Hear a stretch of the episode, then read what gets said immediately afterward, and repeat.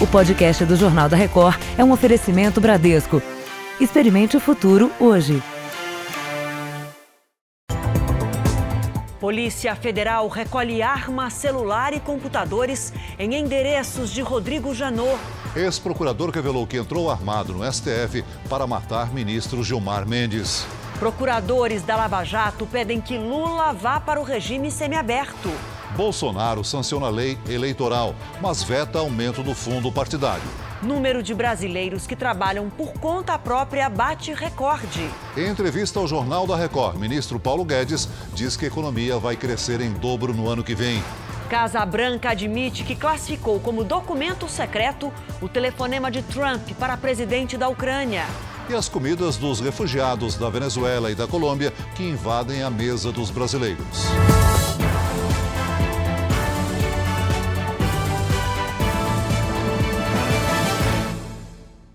Oferecimento Bradesco. Experimente o futuro hoje.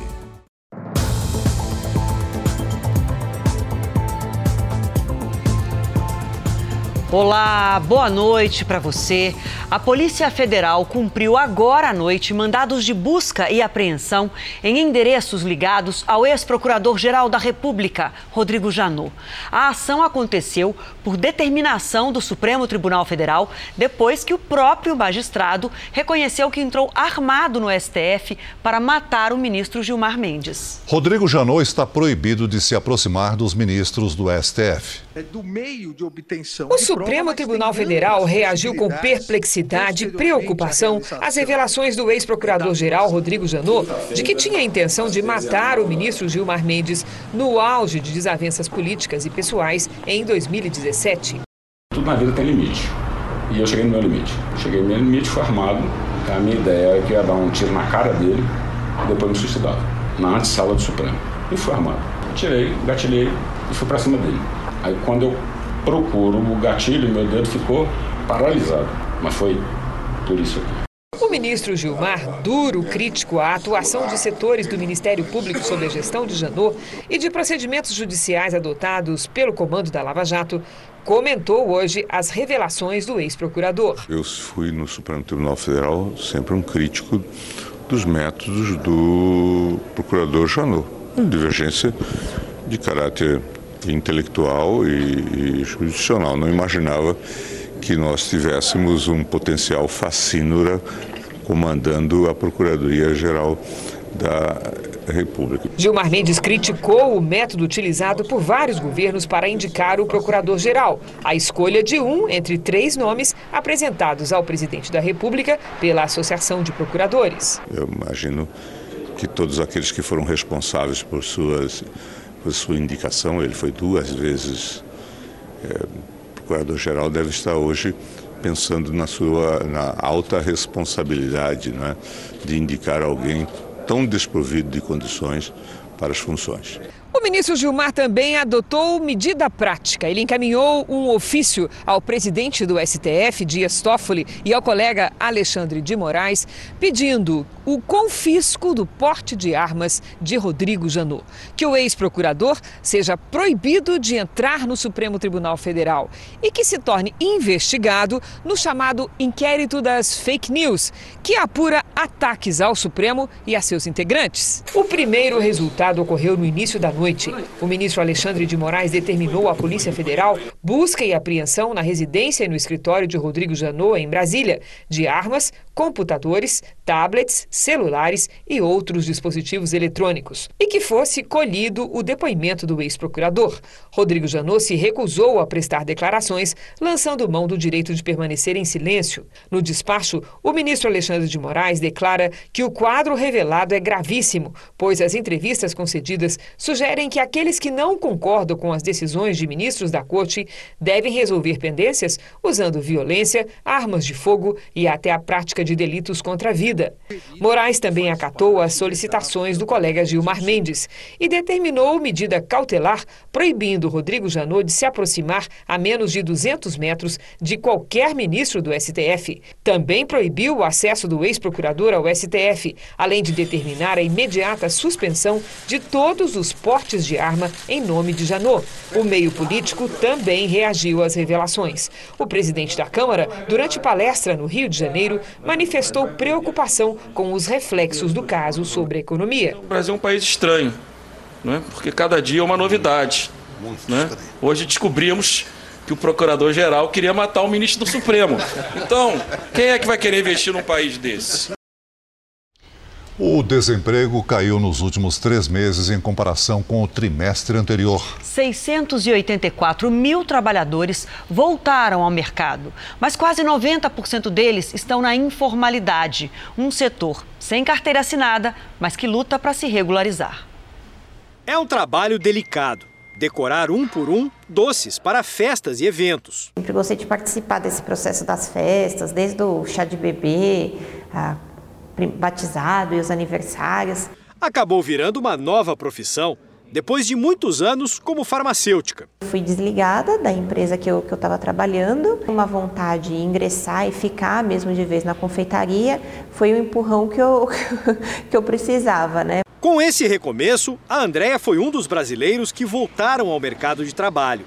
De um trimestre para o outro, a taxa de desemprego caiu de 12,3% para 11,8%. O país ainda tem 12 milhões e 600 mil pessoas sem ocupação. Pela decisão de empreender, ou principalmente pela necessidade, por falta de outra opção, nunca foi tão grande o número de brasileiros trabalhando por conta própria.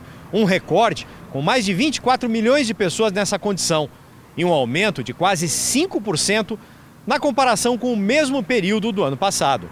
Se para muita gente foi o caminho da informalidade, este economista diz que desde 2016, mais trabalhadores por conta própria têm buscado o registro da atividade como empreendedor individual ou microempresário. Entre eles, cabeleireiros, profissionais ligados a tratamentos de beleza e motoristas a gente sabe que o emprego com carteira não vai ter mais a mesma participação que ele teve em outros momentos. Então, assim, se a gente consegue ver esse movimento dentro do mercado de trabalho, ele é bastante positivo porque a gente vê que ele está se adaptando a essas mudanças. Mas a recuperação do emprego continua sendo puxada principalmente pelas atividades informais. Nove de cada 10 novos postos de trabalho. A economia começa a reagir, como as pessoas começam a se reinserir no mercado de trabalho, acaba sendo pela informalidade, a recuperação mais lenta aí de todas as outras crises. E o ministro da Economia, Paulo Guedes, falou sobre o desemprego e as perspectivas de crescimento para o país numa entrevista exclusiva ao repórter Tiago Nolasco. Nós vamos começar a entrevista com o ministro da Economia, Paulo Guedes, falando de um assunto que interessa milhões de brasileiros o mercado de trabalho. Agora, em agosto, foram criadas pouco mais de 120 mil vagas de trabalho, mas, por outro lado, ainda temos 12 milhões de desempregados no país. Ministro Paulo Guedes, quando que o país vai começar a gerar empregos num ritmo mais acelerado?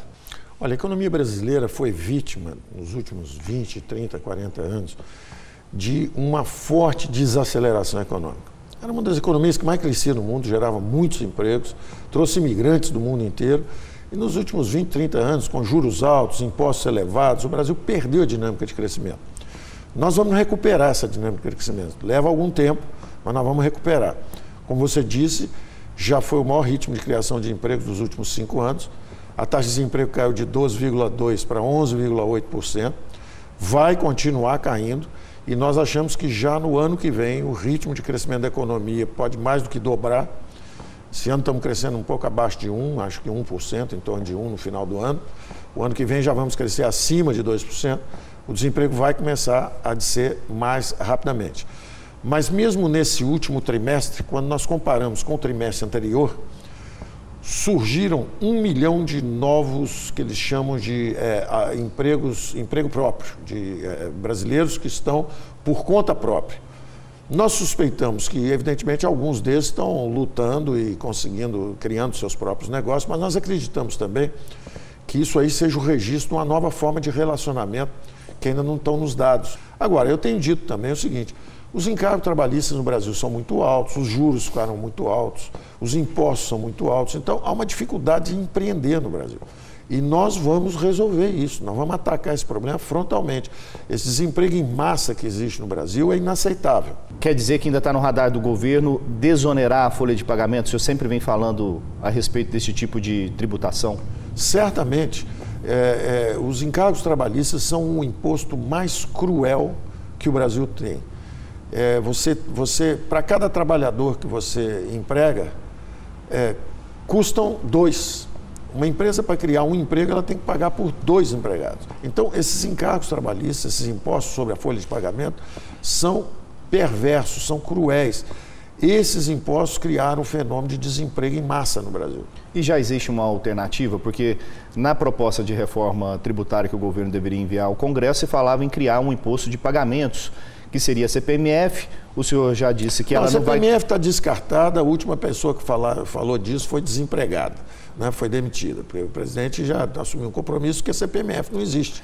Não e já vai, existe uma nova alternativa? Nós estamos estudando exatamente as alternativas. Os traficantes de droga não pagam, os, os traficantes de armas não pagam, os sonegadores, esse pessoal todo está fora, fora da malha tributária hoje. Então, é, buscar essa turma e botar para pagar era uma meta nossa. Nós continuamos pensando em alternativas. Logo depois da reforma da Previdência, que ainda não, não foi concluída pelo Congresso, o, a prioridade do governo seria o Pacto Federativo. O senhor sempre disse isso. É, e o senhor teve uma importante reunião essa semana lá no Congresso com o presidente do Senado, Davi Alcolumbre, com o presidente da Câmara, Rodrigo Maia, e com os líderes. O, como que ficou acertado um acordo após essa reunião? Nós exatamente acertamos o passo. O nosso acerto era justamente no segundo semestre atacar o Pacto Federativo. O que houve é que houve um. Você, quando começa a dançar e os poderes têm uma nova política se reconfigurando no Brasil, e às vezes você erra o passo. Então, lançou-se a reforma tributária um pouco antes, o Senado lançou uma, a Câmara de Deputados lançou outra, mas nós já demos as mãos para ambos e vamos entrar numa comissão mista do Congresso com a nossa proposta também. Então, a reforma tributária vai andar também. A reforma tributária, na verdade, é uma das dimensões desse Pacto Federativo. Esse Pacto Federativo reconfigura, transforma o Estado brasileiro é mais Brasil e menos Brasília, quer dizer, nós vamos descentralizar recursos para estados e municípios, vamos controlar esse crescimento da despesa pública com a própria máquina, com a reforma administrativa. A gente está com a taxa de juros de 5,5%, a Selic, e o Banco Central diz que há mais espaço para redução. O que, que isso proporciona para a economia? Essa coordenação de política fiscal e monetária, porque nós estamos atacando as despesas. Nós estamos atacando as despesas. Essa reforma da Previdência está atrasada há mais de 20 anos. Então, quando nós atacamos frontalmente essa explosão de gastos públicos que ia acontecer, nós justamente traçamos um horizonte fiscal muito mais é, forte. Em vez de reduzir o déficit público só esse ano, o que nós conseguimos foi calibrar esse aumento de despesas pelos próximos 20, 30 anos. Para a gente encerrar, a gente tem uma estimativa de crescimento esse ano de fechar com 0,9%, 1% no, no máximo, se continuar avançando. É, e para o ano que vem? É, é, é, possível sonhar com 2020 melhor? Sim, seguramente. O ano que vem vai ser bem melhor do que esse ano, é, é mas ainda não estamos falando de 3,5%, 4%, nada disso, que era uma taxa que o Brasil poderia crescer. Tem economias maduras que estavam crescendo 3, 3,5% por uma década e o Brasil crescendo 1%. É absolutamente inaceitável.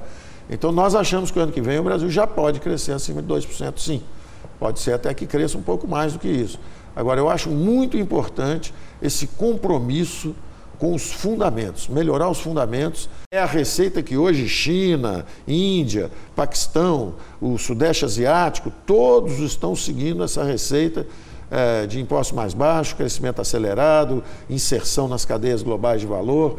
Então, esse programa é um programa liberal-democrata. Nós vamos seguir esse programa até o último dia de governo e o presidente Bolsonaro tem dado todo o apoio a isso. E o mais provável é, inclusive, que a economia recupere essa dinâmica de crescimento e que, justamente, essa coalizão política de centro-direita, de conservadores e liberais, consiga, inclusive, ficar mais tempo implementando esse programa na política brasileira. Ministro, muito obrigado pela entrevista e até uma próxima oportunidade. Foi um prazer, Tiago. Vamos agora aos números que mexem com o seu bolso. A conta de luz vai ficar mais barata. A ANEEL anunciou que a bandeira tarifária em outubro será amarela. Isso significa um acréscimo de R$ 1,50 a cada 100 kWh consumidos. Em agosto e setembro, com a bandeira vermelha, eram R$ 4,00 a mais. A mudança ocorre justamente pela volta das chuvas. Agora, para os motoristas, a notícia já é outra. A Petrobras anunciou um novo aumento no preço da gasolina de 2,5%. Isso nas refinarias. Somado ao reajuste da semana passada, o combustível já acumula uma alta de 6,1% em oito dias e dessa vez o diesel não teve aumento. No Dia Nacional de Doação de Órgãos e Tecidos, o Ministério da Saúde lançou uma campanha para aumentar o número de doadores. Entre os transplantes que diminuíram estão o de pulmão, o de córnea e o de fígado. Uma espera que pode mudar o curso da vida. Se eu tivesse conseguido já, a minha vida hoje seria outra, né? Faz sete anos que Dogival espera pelo transplante de fígado. Ele tem cirrose hepática. Se aparecer um transplante hoje, o senhor pode receber o transplante? O senhor está apto? Infelizmente não, né? Pela demora, eu acho que causou algum dano maior no fígado. E aí tem que tratar primeiro, né? Tem que tratar os tumores primeiro. João também precisa de um novo fígado. Está na fila há cinco anos. E o que, que pode ter provocado essa cirrose? É, a gente calcula que foi medicamentosa. Eu tinha diabetes, né? E tomava remédio para diabetes. E, pode ter e para pressão. A meta de transplantes de fígado prevista para 2019 dificilmente será atingida. Se os números do primeiro semestre se repetirem agora na segunda metade do ano. De janeiro a junho, os transplantes diminuíram cerca de 5% em todo o país. Em geral, o número de doadores cresceu 2,7%, considerando todos os tipos de órgãos. E aumentou o número de transplantes de medula óssea e de coração, considerados mais complexos. Três estados conseguiram zerar a fila do transplante de córnea: Ceará, Pernambuco e Paraná. Mas existem hoje mais de 44 mil pacientes aguardando um transplante. A maioria espera por um rim. São quase 30 mil pessoas. Na sequência, vem fígado, com mais de 1.800 pacientes. 60% das famílias no Brasil aceitam a doação, mas tem os 40% das famílias que ainda não aceitam a doação. E nesses 40% que não aceitam, que não aprovam, que não autorizam, é que nós precisamos investir. O presidente Jair Bolsonaro sancionou hoje o projeto que muda a lei eleitoral, mas vetou trechos considerados polêmicos. Segundo o governo, os vetos foram feitos por motivos orçamentários e também para evitar ferir a Constituição.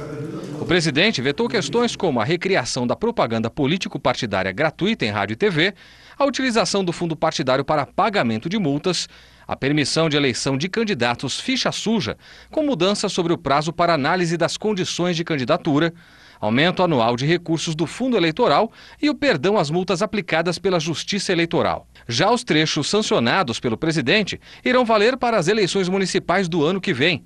Entre eles, o uso do fundo partidário para pagar advogados e contadores, exclusivamente para processos envolvendo candidatos eleitos ou não. As doações de pessoas físicas ou jurídicas passam a ser realizadas por boletos bancários e débito em conta, e não estarão mais restritas às contas dos partidos. A sede e o registro dos partidos, antes restritos a Brasília, agora poderão ser estabelecidos em qualquer cidade do país. O texto deve ser publicado em edição extra do Diário Oficial da União. Os vetos ainda terão de ser analisados pelo Congresso, que tem o poder de derrubá-los. O governo do presidente Trump sofreu a primeira baixa desde o escândalo que deu origem a um processo de impeachment. O enviado especial de Trump à Ucrânia, Kurt Volker, renunciou ao cargo. O pedido de demissão acontece após Volker ter um nome relacionado à denúncia que motivou a abertura do processo. Hoje, a Casa Branca admitiu que transferiu as transcrições do telefonema para um sistema altamente sigiloso. Seria uma tentativa de evitar que o documento vazasse. Na conversa, Trump pediu que a Ucrânia investigasse o ex-vice-presidente Joe Biden e o filho dele, Hunter Biden, que trabalhava numa empresa ucraniana. Joe Biden pode ser o opositor de Trump nas eleições. A Record TV amplia sua presença ao redor do mundo e inaugura hoje a sede na Flórida, a Record TV Américas. Quem está lá é a nossa correspondente Heloísa Vilela. Boa noite para você, Heloísa. Noite de festa por aí.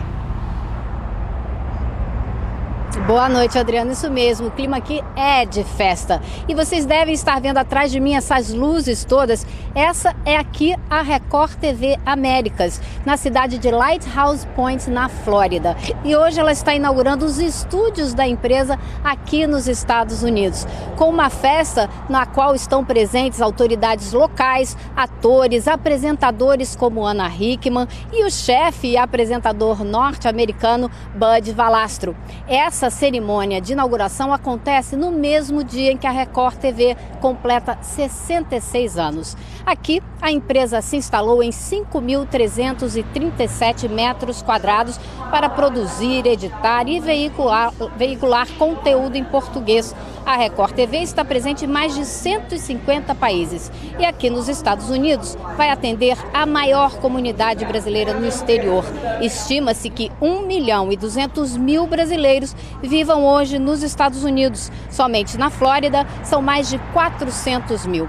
A sede da Record TV aqui está preparada para produzir telejornais, programas e tem ainda um auditório para 60 pessoas. Eu conversei agora há pouco com a apresentadora Ana Hickman, que está participando dessa festa. A Record é, vem para cá para mostrar ainda mais a qualidade da televisão brasileira. Língua portuguesa chegando ainda mais próximo, não só dos brasileiros que moram aqui nas Américas, mas também todas as pessoas que falam a nossa língua. E também mostrar todo o conteúdo que a gente gera lá, não só no jornalismo, mas também na parte de entretenimento, teledramaturgia, tem muita coisa boa. E a gente vem aqui para poder deixar bem claro: estamos aqui, sabemos fazer muito bem televisão e a gente está muito feliz. E hoje também o R7.com completa uma década de existência. É um aniversário que o portal comemora com os seus 61 milhões de visitantes diários. Um toque, seja no celular ou na tecla do computador. E um universo de notícias e entretenimento se abre.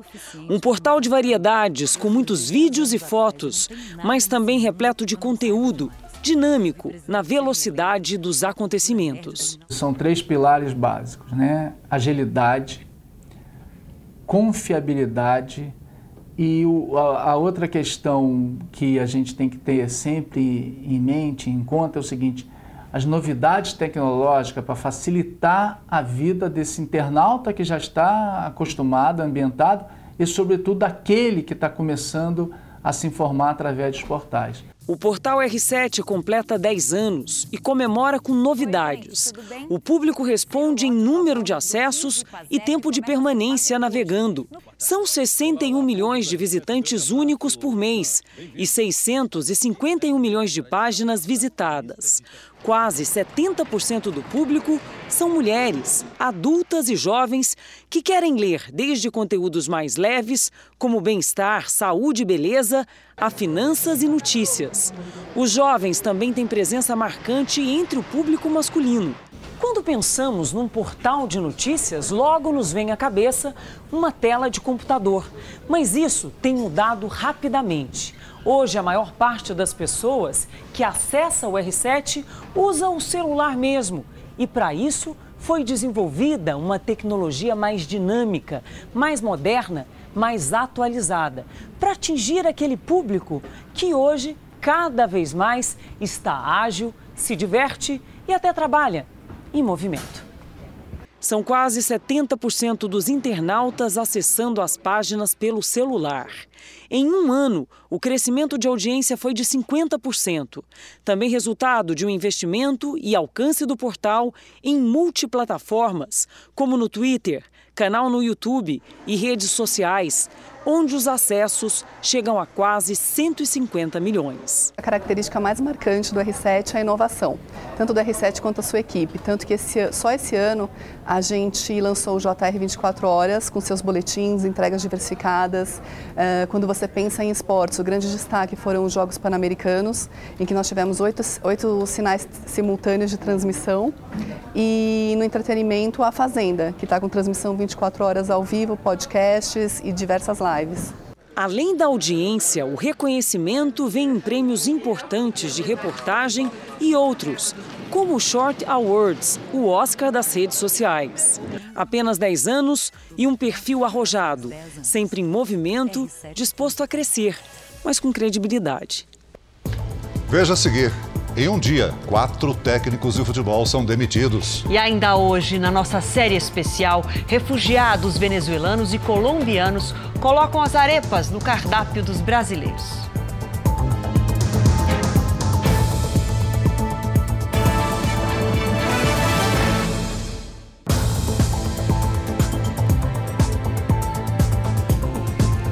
Os procuradores da Força Tarefa da Lava Jato em Curitiba pediram à Justiça que Lula vá para o regime semiaberto. O ex-presidente está perto de cumprir um sexto da pena de oito anos e dez meses pelos crimes de corrupção e lavagem de dinheiro no caso do triplex do Guarujá. Para que Lula tenha direito ao regime semiaberto, ele deverá trabalhar e voltar para a prisão à noite. A decisão final caberá à juíza Carolina Lemos. O advogado do petista diz que ainda vai falar com o cliente para decidir se ele aceitará ou não a mudança de regime. A Polícia Federal deflagrou uma nova fase da Operação Lava Jato. Dessa vez, os alvos são funcionários do Banco do Brasil. Os policiais apreenderam documentos, computadores e celulares na casa de três gerentes do Banco do Brasil em São Paulo e Natal. Também foram alvos da operação um ex-gerente e dois doleiros. Segundo os investigadores, os gerentes cobravam propina para abrir contas em nome de empresas de fachada e apresentavam justificativas falsas para operações que deveriam ser comunicadas às autoridades. De acordo com a polícia, três agências do banco em São Paulo foram usadas para operar mais de 200 milhões de reais. Parte desse dinheiro teria sido repassado para empreiteiras pagarem subornos em contratos da Petrobras. Segundo a Força Tarefa, o Banco do Brasil ajudou nas investigações fazendo apurações internas e sigilosas e conseguindo novas provas contra os suspeitos. As contas dos investigados foram bloqueadas. Choveu em grande parte do interior do Brasil nesta semana, mas algumas áreas seguem secas. Vidiane, boa noite para você. Quais são essas áreas ainda castigadas pela estiagem? Boa noite, Adriana, para você, para todo mundo que nos acompanha. Olha, a frente fria não teve força para aumentar as nuvens carregadas no centro-norte do país. Já são 200 dias sem chuva para valer no norte de Minas Gerais e 150 no interior do Nordeste. A boa notícia é que entre hoje e amanhã a chuva avança até algumas cidades do norte mineiro e também do interior da Bahia. E nas outras regiões, como é que fica? Bom, fim de semana, com sol e temperaturas subindo na maior parte da região sul do Brasil, no interior de São Paulo, Mato Grosso do Sul e também no interior do Nordeste. Ó, tem um solzinho lá no Nordeste. Será que vai dar praia em Pernambuco? A pessoa que pergunta é o Kleberson Carvalho, de uma cidade, Lidiane, que se chama Paulista. Paulista lá em Pernambuco. Como é que vai ser?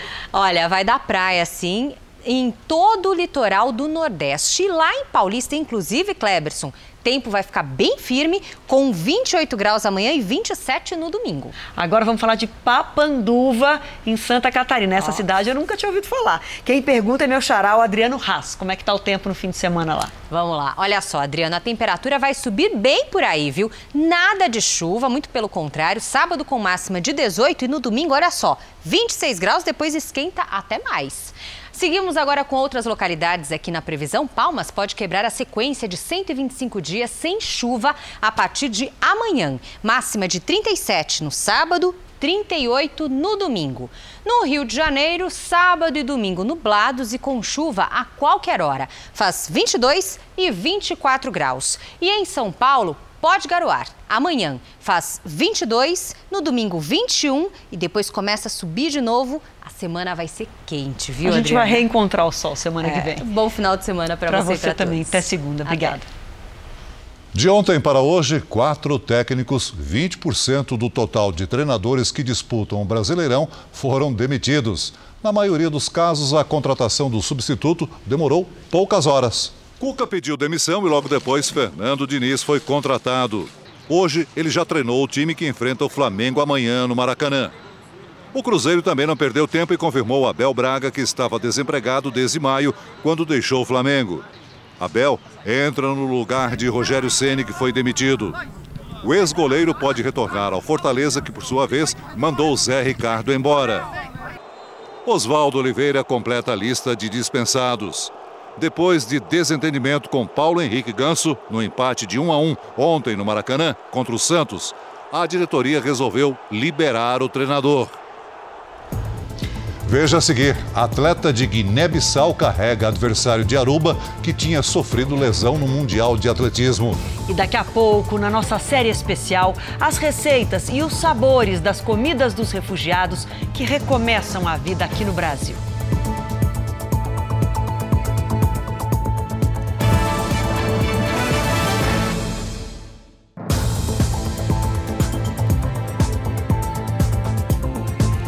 Dos mais conhecidos empresários de Campo Grande, em Mato Grosso do Sul, foi preso depois de uma investigação contra o crime organizado. Para o Ministério Público, Jamil Nami, de 80 anos, comandava uma milícia no estado com a participação de policiais. Foram cumpridos 23 mandados de prisão. Entre os suspeitos estão policiais civis, federais, guardas municipais e empresários.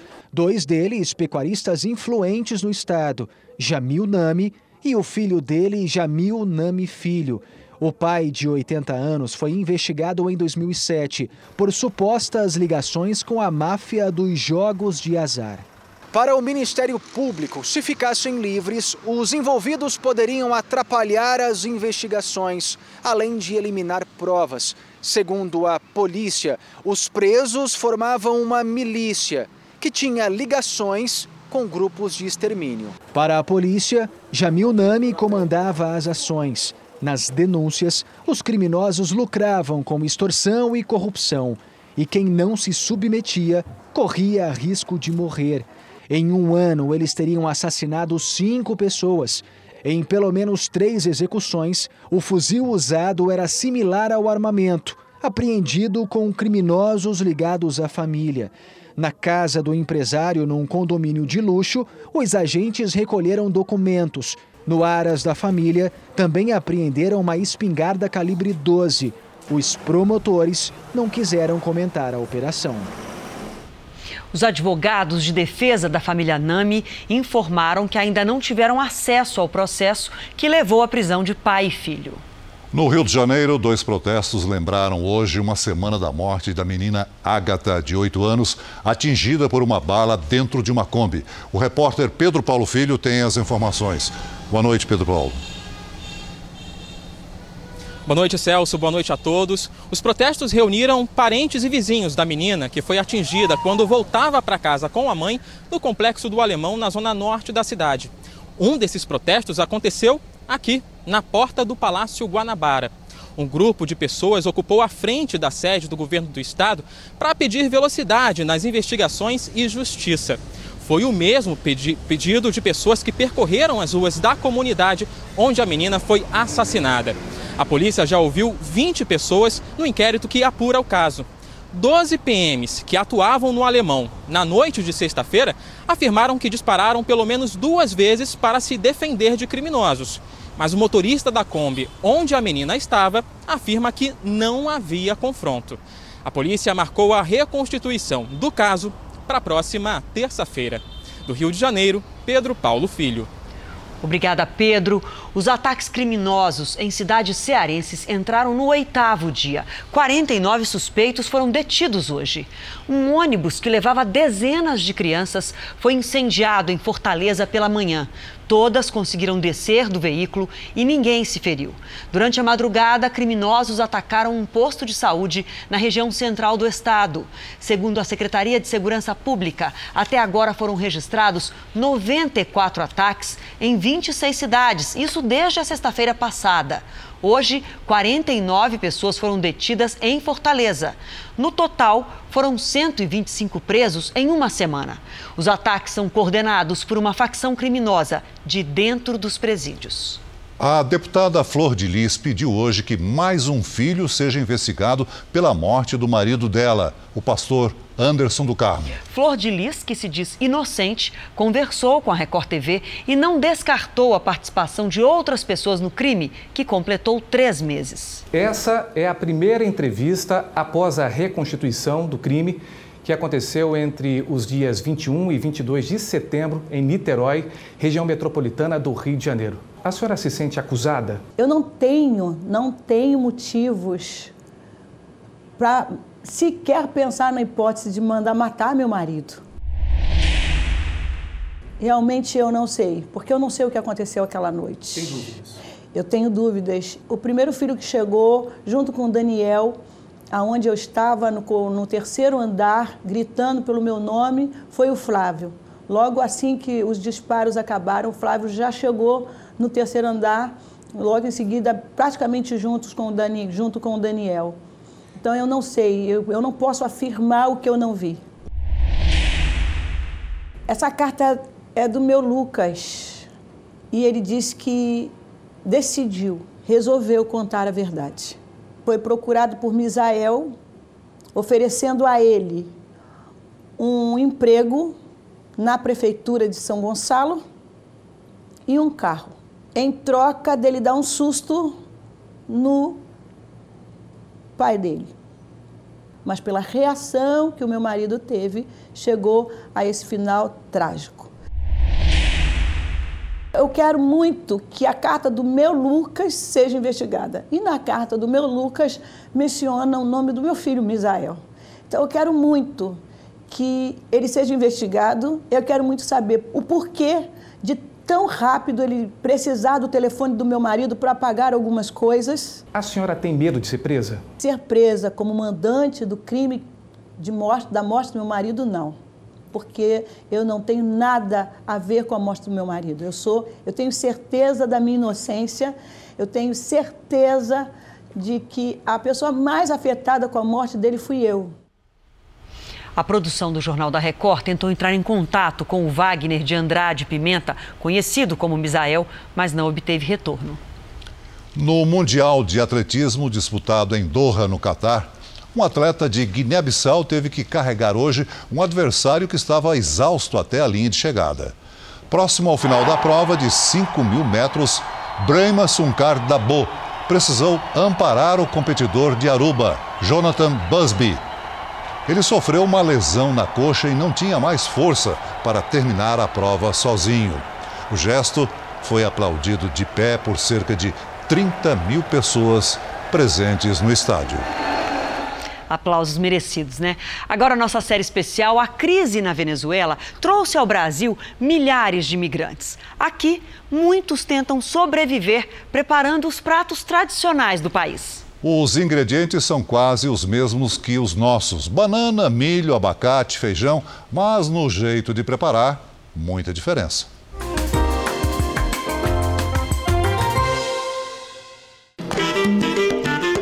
A banana tão consumida pelos brasileiros, mas preparada de um jeito diferente pelo Jair.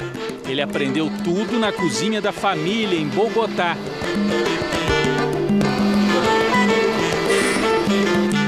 Essas que ele frita em pedaços grandes e depois viram discos bem achatados são conhecidas como patacones. As que ele fatia fininho vão para a frigideira e saem de lá crocantes. Viram bananas chips, que o colombiano tempera com uma mistura de sal e ervas finas. Para acompanhar o ceviche, né? O ceviche, o guacamole. Hum, gostoso. Mas o segredo é que não é só sal, não. Não. Ele coloca um tempero aqui que tem outras, outras coisas, né? Tem uns segredinhos tem aí segredinho. que fazendo no diferencial. Muito gostoso.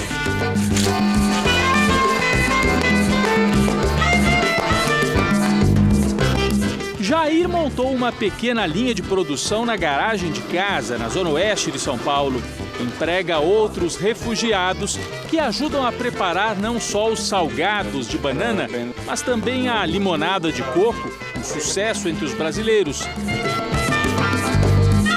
E as arepas, comida à base de milho, que é uma tradição em vários países da América Latina, principalmente na Colômbia e na Venezuela.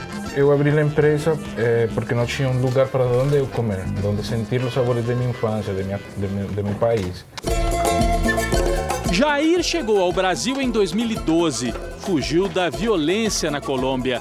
Parentes dele foram sequestrados por grupos ligados aos guerrilheiros das Farc. Durante mais de 50 anos, as Farc e outros grupos armados enfrentaram as forças do governo. A mistura de luta pela terra, narcotráfico e sequestros deixou milhares de vítimas. Quase 8 milhões de colombianos tiveram que abandonar suas casas. Muitos escolhem migrar de vez para outros países. Para mim, eh, eu me sinto muito mais tranquilo aqui em São Paulo. O Jair começou de forma tímida com a produção em casa. Hoje fornece sucos e patacones para vários restaurantes de São Paulo. Ele é dono também de três food trucks, que são esses pontos de venda de comida de rua, onde os brasileiros provam pratos típicos, uma bela mistura de sabores à moda colombiana. A gente pega aqui o patacone, que é, é. essa massinha de banana, e, e coloca colocando carne, recheio. a cebola. Temos uma pimentinha de abacate. De abacate, que a gente conhece mais pelos mexicanos. É, Na mas Colômbia... para o guacamole. A gente também consome muito abacate lá. Ilmari e o marido fazem parte da nova leva de imigrantes venezuelanos. Enquanto aguardam os papéis para oficializar a condição de refugiados, preparam arepas para vender em feiras e eventos e assim sustentam os filhos em São Paulo. A arepa serve como base para todo tipo de recheio. Aqui tem a carne desfiada e um queijo já também de, de. As pessoas falam, ah, é carne louca. Não, não é carne louca. Ela é temperada com alcaparras, azeitonas. Essa carne é típica em Natal. E eu quis colocar em nosso cardápio porque ela lembra muito a união familiar, lembra muito a minha avó, que foi quem nos ensinou a cozinhar essa carne. A crise econômica e política no país vizinho trouxe milhares de venezuelanos ao Brasil. A principal porta de entrada é a fronteira com Roraima. Mas de lá eles buscam as cidades brasileiras onde há mais trabalho e chance de recomeçar a vida.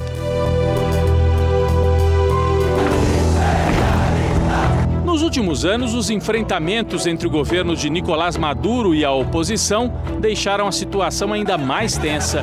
O país também enfrenta um bloqueio econômico, falta trabalho e sobra violência.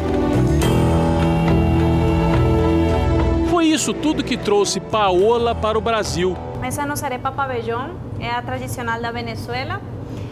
Queijo, mozzarella, carne desfiada, eh, feijão preto em grãos e banana da terra madura e frita. Formada em engenharia, ela tinha bom emprego numa fábrica na Venezuela. Teve que largar carreira e família. Na zona leste de São Paulo, abriu esse pequeno restaurante, onde as atrações, é claro, são as arepas. A arepa em si é basicamente é nossa identidade, é nossa cultura. A gente nasce com ela. De café da manhã, de janta, em qualquer momento ela é boa. Siddhartha dirige um centro que acolhe imigrantes em São Paulo. Ele diz que o Brasil tem uma legislação generosa. O refugiado aqui não é visto só como alguém que sofreu uma perseguição específica, mas todo aquele que vem de uma região ou um país com graves violações de direitos. O problema é que o Estado é lento para oficializar a condição de refugiado. Tem pessoas que estão há quatro anos, três anos, cinco anos. É uma situação complicada porque você fica trabalhando, vivendo a sua vida e a qualquer momento pode chegar uma carta na sua casa falando: olha, você vai ter que ir embora do Brasil. Só 11 mil estrangeiros são reconhecidos oficialmente como refugiados. Outros 160 mil solicitaram o refúgio e esperam na fila, a maioria de origem venezuelana. Eu recebo muito venezuelano que fica maravilhado de, de conseguir ter um pedacinho da Venezuela aqui. Jair também criou um pedacinho da Colômbia em São Paulo. Os pontos de venda são batizados com o nome de Macondo, a cidade imaginária criada por Gabriel Garcia Marques, o famoso autor de 100 anos de solidão. A gente fala na Colômbia que é uma realidade mágica. Então foi o que eu quis trazer aqui, a realidade da comida colombiana com a magia aqui para o, para o paulista, para o brasileiro experimentar coisas diferentes. Mais um exemplo de que comida, afeto e cultura andam sempre juntos. Hoje, 27 de setembro, a Record TV completa 66 anos. É a TV há mais tempo em atividade no Brasil. E a gente comemora com você no JR, claro. Na verdade, hoje com vocês e muitos bichanos. Vamos ver. Coletivo de gato é gataria. E foi o que virou a nossa hashtag essa semana. Desde que a gente mostrou o Rubinho livre para passear lá em Copacabana, centenas de gatos brilharam nas nossas redes sociais. Vamos ao Top 5. Teve o Ben, o gato que é o melhor amigo do cão, lá no Rio Grande do Sul. Teve gato massagista. Gato em momento íntimo. Coleção de gatos, dividindo uma cama de casal lá no Paraná. E nosso campeão, o gato telespectador Fred, ligadinho no JR. E por falar em gatos, um brinde para comemorar os 66 anos da Record TV. Esse GIF aí foi presente do Chará do Astro, o Leonardo Lopes. A Record TV ganhou bolo virtual, dancinha, aplausos e muitas mensagens. O Jeová diz que a Record fala a língua do povo brasileiro. E para o Glenn, somos o porto seguro da informação. O Marcelo assiste a Record desde criancinha. E o Sérgio pretende envelhecer bem informado e ligado na nossa programação. O Adalberto mandou parabéns para o time todo: jornalistas, atores, apresentadores. A Fátima diz que se sente parte da família. Para Maria do Carmo, três letras bastam. Tamo junto. E já que sextou, nosso boa noite chega em estilo gibi. Ah, assim a gente vicia. O Jornal da Record termina aqui. Você pode assistir a edição de hoje na íntegra no Play Plus. E à meia-noite e meia tem mais uma edição do Jornal da Record com Sérgio Aguiar. Fique agora com a Fazenda com o Marcos Mion. Obrigada pela sua participação, pela companhia mais uma semana. Até segunda. Boa noite.